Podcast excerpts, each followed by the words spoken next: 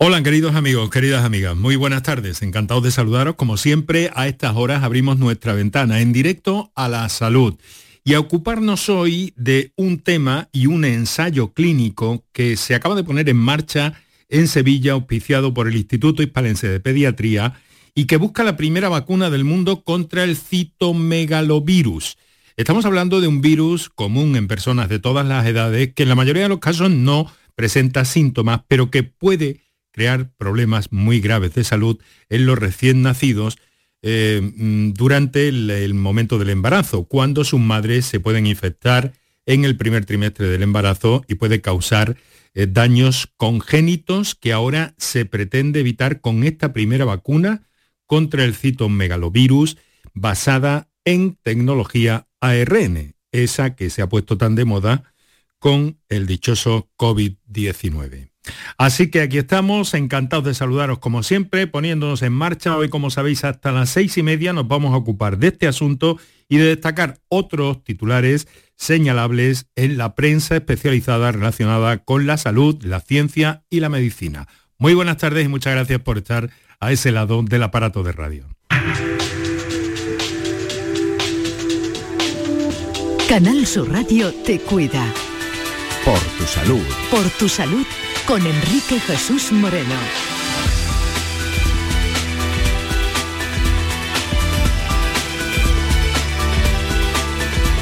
Bueno, pues eh, em, estamos eh, como siempre contentos, felices ante el fin de semana. Si están en la carretera, eh, tengan mucha precaución porque no, no están las carreteras como para para andarse con demasiada soltura ni mucho menos por el índice de nivel de tráfico, de fiestas, de celebraciones que hay en nuestra tierra. Y además, eh, pues eh, con unos datos eh, en torno a la pandemia que vamos a señalar también en este programa y que vamos pues bueno, a referenciar un poco porque hoy es viernes y hoy ha sido el día en el que se han hecho públicos los datos. Andalucía ha registrado en este día 13 de mayo un total de 10.281 nuevos casos de coronavirus desde el pasado martes, de los que 4.141 eh, se han producido en mayores de 60 años. Se elevan hasta 1.483.000 la cifra eh, total de contagios en Andalucía desde el inicio de la pandemia. El consejero de Salud, Jesús Aguirre, ha detallado durante eh, una atención a los medios en el acto principal de conmemoración del 25 aniversario del Consejo Andaluz de Colegios Oficiales de Veterinarios en Sevilla, que nuestra tierra suma 42 eh, fallecidos en tres días frente a los 37 registrados el pasado martes.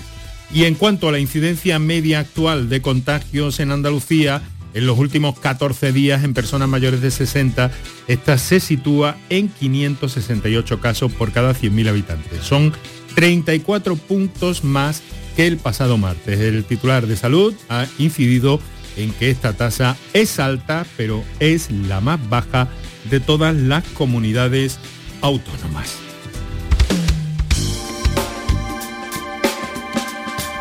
Oye, oye, oye, oye, oye.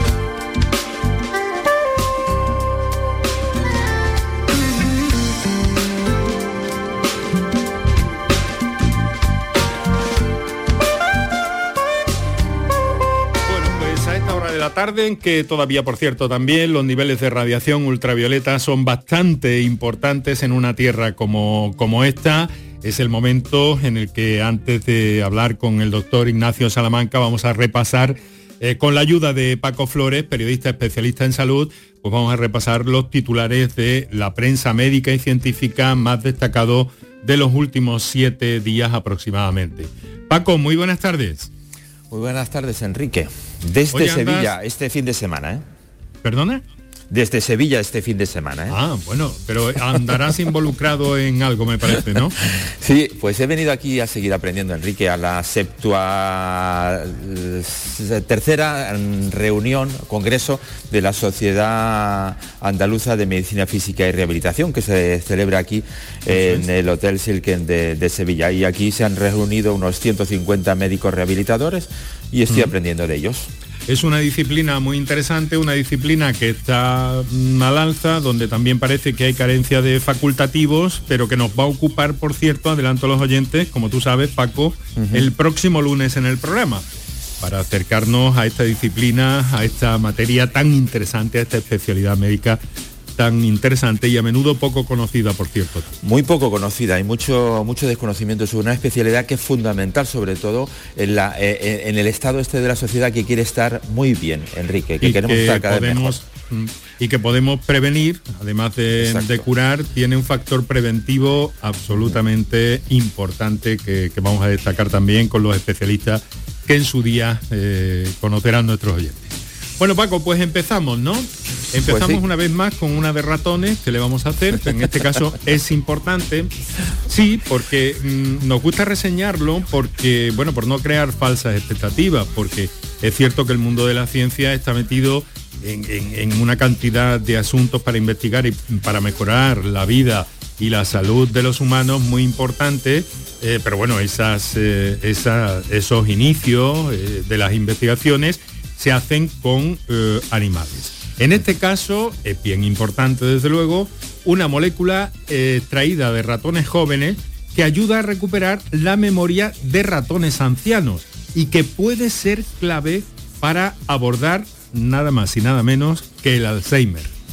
Sí, Enrique, ha sido la noticia de la semana porque investigadores de Estados Unidos extrajeron el líquido cefalorraquídeo de ratones de dos meses y medio de edad, equivalente a unos nueve años en humanos, y lo inyectaron en el cerebro de ratones de 18 meses, unos 70 años equivalente en humanos. Después pusieron a prueba la memoria de estos ratones ancianos que en condiciones normales no son capaces de recordar, Enrique, una sencilla secuencia de eventos. Por ejemplo, primero se enciende una luz y después sufren una pequeña descarga eléctrica. Los roedores que recibieron el líquido cerebral de los jóvenes comenzaron a ponerse en alerta al encenderse la bombilla. Habían recuperado la memoria. La clave estaría en los factores de crecimiento que se han demostrado que restauran la función de las células neurales, es decir, las autorrenovables.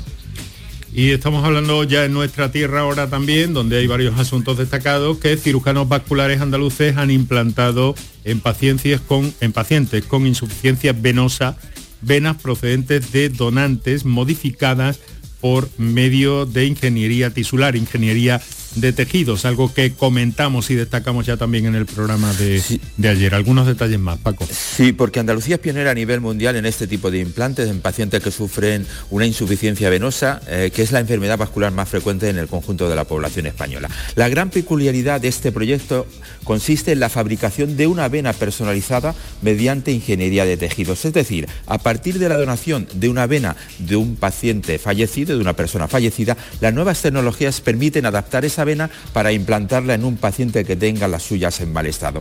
Este implante se realiza en el marco del ensayo clínico promovido por la empresa sueca Verigraf Iberia bajo la coordinación de la Red Andaluza de Diseño y Traslación de Terapias Avanzadas dependiente de la Fundación Progreso y Salud de Andalucía. Y el tejido testicular congelado sigue siendo viable después de dos décadas. ¿Qué significado tiene esto, Paco? Pues el tejido testicular masculino criopreservado entre 80 y 190 grados bajo cero puede reimplantarse después de más de 20 años y seguir produciendo espermatozoides viables según un nuevo estudio en roedores también, Enrique, de la Facultad de Medicina Veterinaria de la Universidad de Pensilvania en Estados Unidos. ¿Y esto qué nos permite? Pues que adultos que de niños tuvieron un cáncer y lo superaron mediante terapias como la quimioterapia o la radioterapia puedan preservar su fertilidad en la infancia y poder ser padres cuando sean adultos. Es una más de laboratorio con animales en cualquier caso. Bueno, vamos con el uso de antidepresivos durante el embarazo que no estaría relacionado con la epilepsia de los niños. Sí, aunque hay varios estudios que han demostrado una posible relación entre el uso de antidepresivos por parte de las madres durante el embarazo y las convulsiones en los recién nacidos y los niños pequeños, el nuevo estudio publicado en la revista Neurology y realizado en Estados Unidos defiende que el riesgo ligeramente elevado de convulsiones y epilepsia en niños podría deberse a otras enfermedades o al consumo de tabaco durante el embarazo. Hablamos de lactancia materna que podría reducir el riesgo de depresión posparto en las mujeres. Eh, sí, según un estudio del Grupo de Investigación en Salud y Cuidados de la Universidad de Extremadura, las mujeres que lactan más tiempo tienen mayor protección ante el desarrollo de una depresión postparto. Los resultados del estudio han demostrado que aquellas mujeres que recibieron una intervención motivacional breve para promover la lactancia materna tenían menor probabilidad de padecer depresión postparto que aquellas que tan solo recibieron una pequeña charla educativa sobre la lactancia materna. La educación y sobre todo el tiempo, Enrique. Bueno, pues esta es la última. Las células progenitoras cardíacas pueden generar tejido sano después de un infarto. Mm, esto nos demuestra también que los humanos no somos los animales mejor preparados eh, para, llegar a ancianos. Muchas enfermedades cardíacas, Enrique, provocan la muerte de las células del músculo cardíaco y los vasos sanguíneos. Estos son sustituidos por tejido cicatrizal fibrótico que provoca pues, un mayor deterioro de la función cardíaca. Algunos animales, en particular los anfibios y los peces, pueden reparar estos daños una capacidad casi totalmente ausente en el corazón de un ser humano adulto. Ahora una investigación internacional liderada por la Universidad Técnica de Múnich en Alemania ha utilizado las células ventriculares derivadas de las células madre pluripotentes humanas para regenerar el tejido cardíaco dañado por infarto como hacen los peces. Muy bien. Pues en unos minutos, en unos, ¿qué digo? Menos de unos minutos, estamos al hablar con el doctor Ignacio Salamanca, que tiene mucho que ver con ese estudio que les he detallado a ustedes al principio se busca la primera vacuna del mundo contra el citomegalovirus. Vamos a conocer los detalles. Es una infección por este virus que pueden sufrir las mujeres en los tres primeros meses del embarazo y que puede dar lugar a malformaciones o enfermedades congénitas. Así que vamos a aclarar todo esto, vamos a ver por dónde va. Acaba de ponerse en marcha eh, y está basado en tecnología ARN. Em, que, se ha puesto de alguna forma de, de moda el ARN mensajero, como saben, ¿no? Unos minutos para nuestros anunciantes y seguimos. Son las 6 de la tarde y casi 18 minutos ya. Medicina, prevención, calidad de vida. Por tu salud en Canal Sur Radio. Canal Sur Radio Sevilla, la radio de Andalucía. ¿A tu Mercedes le toca pasar la ITV? Evita cualquier sorpresa. Acércate a Concesur Dos Hermanas y le realizamos un chequeo pre-ITV totalmente gratis. Y si necesita reparación, en Concesur Dos Hermanas te lo ponemos más fácil. Infórmate en grupoconcesur.es o en el teléfono 955-634-400 marcando la opción de cita previa. Te esperamos en Concesur Dos Hermanas. Concesur y Fervial, tus talleres autorizados Mercedes-Benz en Sevilla. Bienvenidos a Sacaba. Mil metros de electrodomésticos con primeras marcas. Grupos Whirlpool, Bosch y el Electrolux. Gran oferta hasta fin de existencias en Sacaba. Lavadoras de carga superior in the city Whirlpool desde 199 euros. Solo hasta fin de existencias. Solo tú y Sacaba. Tu tienda de electrodomésticos en el Polígono Store en calle nivel 23. Sacaba. ¿Cómo se garantiza el bienestar animal en el Rocío? ¿Conoces las buenas prácticas de manipulación de alimentos durante las romerías? Animales y personas convivimos en este tipo de celebraciones y los veterinarios velamos por la salud animal y seguimos a vuestro lado para evitar infecciones e intoxicaciones de origen alimentario. En el Rocío, los veterinarios cuidamos de la salud y bienestar animal, humano y medioambiental. Colegio de Veterinarios de Sevilla. Canal Sur Radio te cuida. Por tu salud con Enrique Jesús Moreno.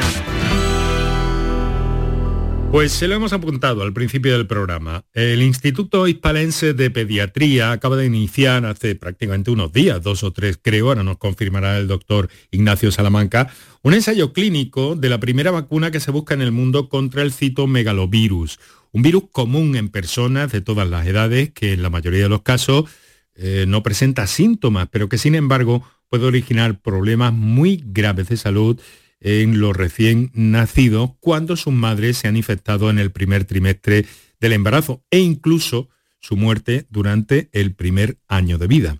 También puede provocar la pérdida del bebé durante el embarazo. Y para hablar de este virus y de lo que eh, provoca, le hemos pedido al doctor Ignacio Salamanca, como les digo, responsable de este ensayo, que nos acompañe hoy. Doctor Salamanca, muy buenas tardes. Buenas tardes, Enrique Jesús, y a todos los oyentes de Proto Salud.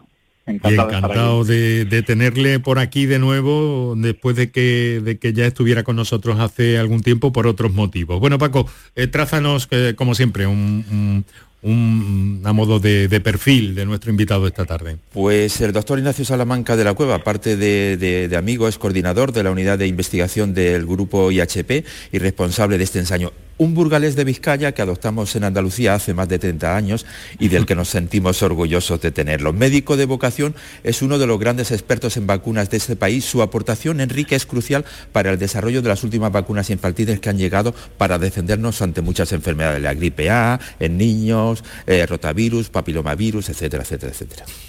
Sin duda una trayectoria profesional absolutamente increíble. Pero veamos lo primero, doctor, eh, ¿nos puede explicar qué es el citomegalovirus y por qué no hay hasta ahora una, una vacuna para combatirlo con las graves consecuencias que tiene y también si puede cómo se transmite este virus. Bueno, pues es un virus muy frecuente en nuestro medio, eh, convive con nosotros como muchos otros virus, quizá más desconocido desde el punto de vista de la gravedad que puede suponer. Se transmite pues como muchos virus desde pues, con secreciones, con la tos, con un estornudo, con, con secreciones y por la vía respiratoria.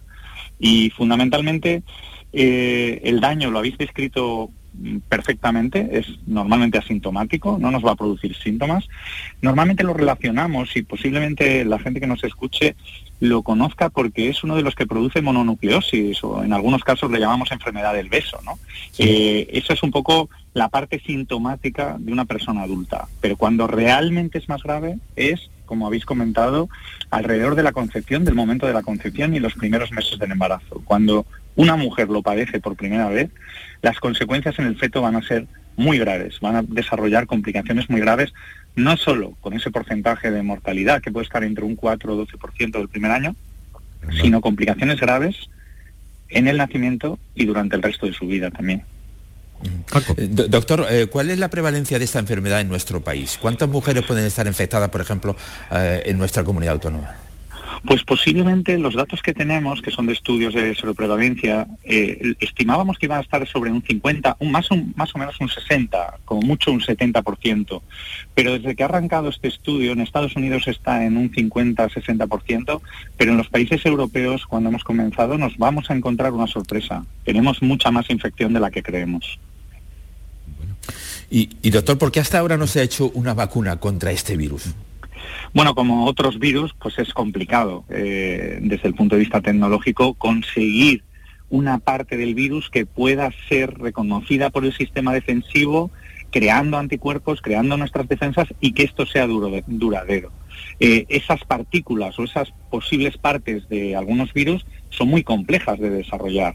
Eh, hay que decir que, ahora vamos a conocer esta vacuna o estamos desarrollando esta vacuna con el ARN mensajero que lo conocemos tanto por su seguridad como por su gran éxito en vacunas también de este laboratorio Moderna como las vacunas de Pfizer frente al COVID, pero el desarrollo de, este, de esta vacuna de ARN fue anterior a todo lo que es eh, el desarrollo de las vacunas de COVID. Nosotros recibimos ya eh, la previsión o los primeros datos de este ensayo clínico para estudiarlo, lo recibimos unos dos, tres años antes de comenzar con el COVID, con lo cual esta es una plataforma que entonces era absolutamente nueva, como todo lo nuevo, había que poner un foco mayor en su desarrollo, en comprobar su seguridad, después de la experiencia de COVID, estamos muy, muy, muy eh, confiados en, que va a ser una plataforma fantástica de obtención no solo de la lucha contra este virus, sino contra otras enfermedades infecciosas en el futuro. Ha sido la, ruptura definitiva de la tecnología del ARN mensajero, ¿no? De alguna forma entonces, pero ya se venía trabajando sobre ello, como nos acaba de indicar. Bueno, eh, han empezado ustedes hace unos días, ¿no, doctor?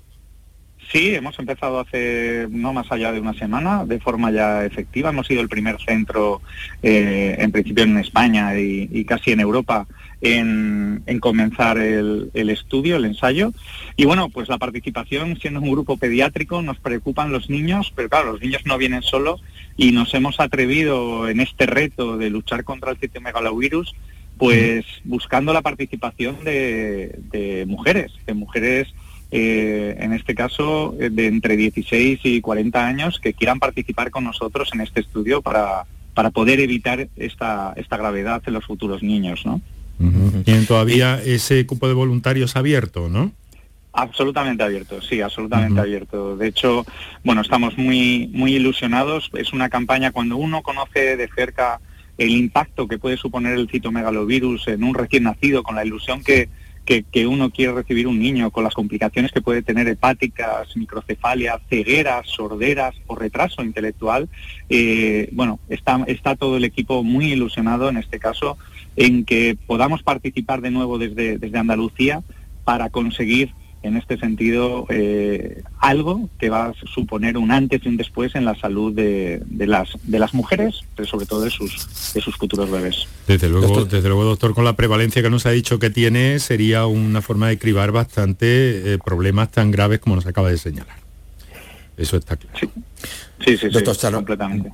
Doctor Salmanca, cuando se llega a esta fase del ensayo ya hay mucha seguridad sobre la vacuna, ¿no? Sí, la verdad que eh, en la fase 3 eh, siempre dividimos y además no nos cansamos de explicar, ¿no? Tenemos como tres fases. La primera es la fase fundamental de arranque, de seguridad. Y en la primera a la segunda lo que se hace es seguir comprobando la seguridad, por supuesto, pero también hacer un escalado de dosis. Es como, bueno, ¿cuál va a ser la dosis mejor o más pequeña a partir de la cual podemos ser efectivos, pero da menos reacción-genicidad. Y ahora ya estamos en una fase 3, estamos hablando de ensayo clínico que va a suponer unas 5.500 mujeres en todo el mundo, ¿no? Participas Estados Unidos, Canadá, Australia, Israel, y luego de, del elenco un poco más cercano que podamos tener Europa, Reino Unido, Italia, eh, Finlandia, o sea que eh, es una cruzada realmente contra, contra, este, contra este virus. Bueno, mm, primeros resultados definitivos y una posible aplicación de la vacuna. ¿Hay una estimación? ¿Nos puede dar una estimación en tiempo? Yo sé que esta pregunta a ustedes no les gusta mucho, pero se la tengo que hacer. Bueno, ya la doy, por hecha. Bueno, eh, eh, pensemos que va a ser un estudio de unos dos años más o menos de duración. Las personas que participen con nosotros nos van a acompañar durante dos, tres años. Va a haber una primera parte en la que la participación va a ser de mujeres que no hayan tenido ningún contacto con el virus y luego vendrá una segunda parte de mujeres que sí lo hayan tenido. Entonces estamos hablando, eh, yo entiendo vuestra pregunta y además mm, siempre intento mojarme y yo creo que de aquí a cuatro o cinco años eh, podremos tener seguramente las primeras entregas a las autoridades sanitarias para, para que pueda ser autorizada. Doctor Salamanca, ¿qué deben hacer las mujeres que cumplan los requisitos que ha descrito usted para participar en el ensayo? Bueno, pues principalmente ponerse en contacto con nosotros, con la web del grupo IHP, donde tenemos ya una página específica de información. Además de eso, el próximo lunes 30 eh, de mayo a las seis y media vamos a hacer una webinar, vamos a, utilizar estas, estas nuevas formas de comunicación para para explicar a todas las personas y, mujeres o personas que se, que, se, que se conecten, explicarles pormenorizadamente los detalles del estudio y en cualquier caso, bueno, pues en, nuestros teléfonos o en la web de Grupo IHP, del Instituto Hispano de Pediatría. Doctor Salamanca, pues un verdadero placer. Hay muchas cosas que nos podría aclarar también sobre el momento que todavía hay sobre la vacunación en nuestra tierra sobre la COVID-19, pero eso va a tener que ser en otro momento y le agradecemos muy especialmente que nos haya acompañado esta tarde en tiempo prácticamente ya de fin de semana en el que nos encontramos con todos aspectos, con todos estos aspectos relacionados con la ciencia, la investigación y en este caso este ensayo en torno a esta vacuna que se busca. Ignacio, muchísimas gracias y un fuerte abrazo. Un fuerte abrazo y como siempre agradecidos a vuestra labor, Paco y, Enrique Jesús. Gracias. Muchas gracias.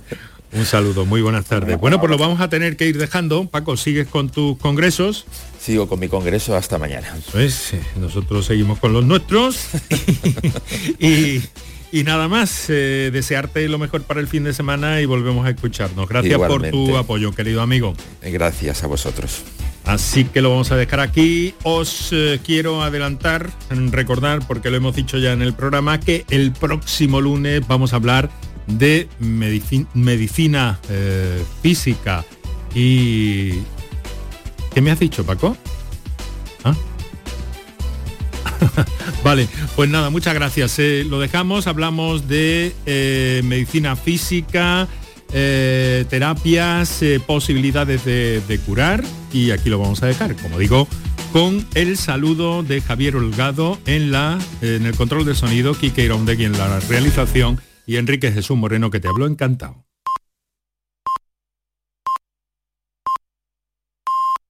Tu gente, tu radio está aquí. Quédate en Canal Sur Radio, la radio de Andalucía.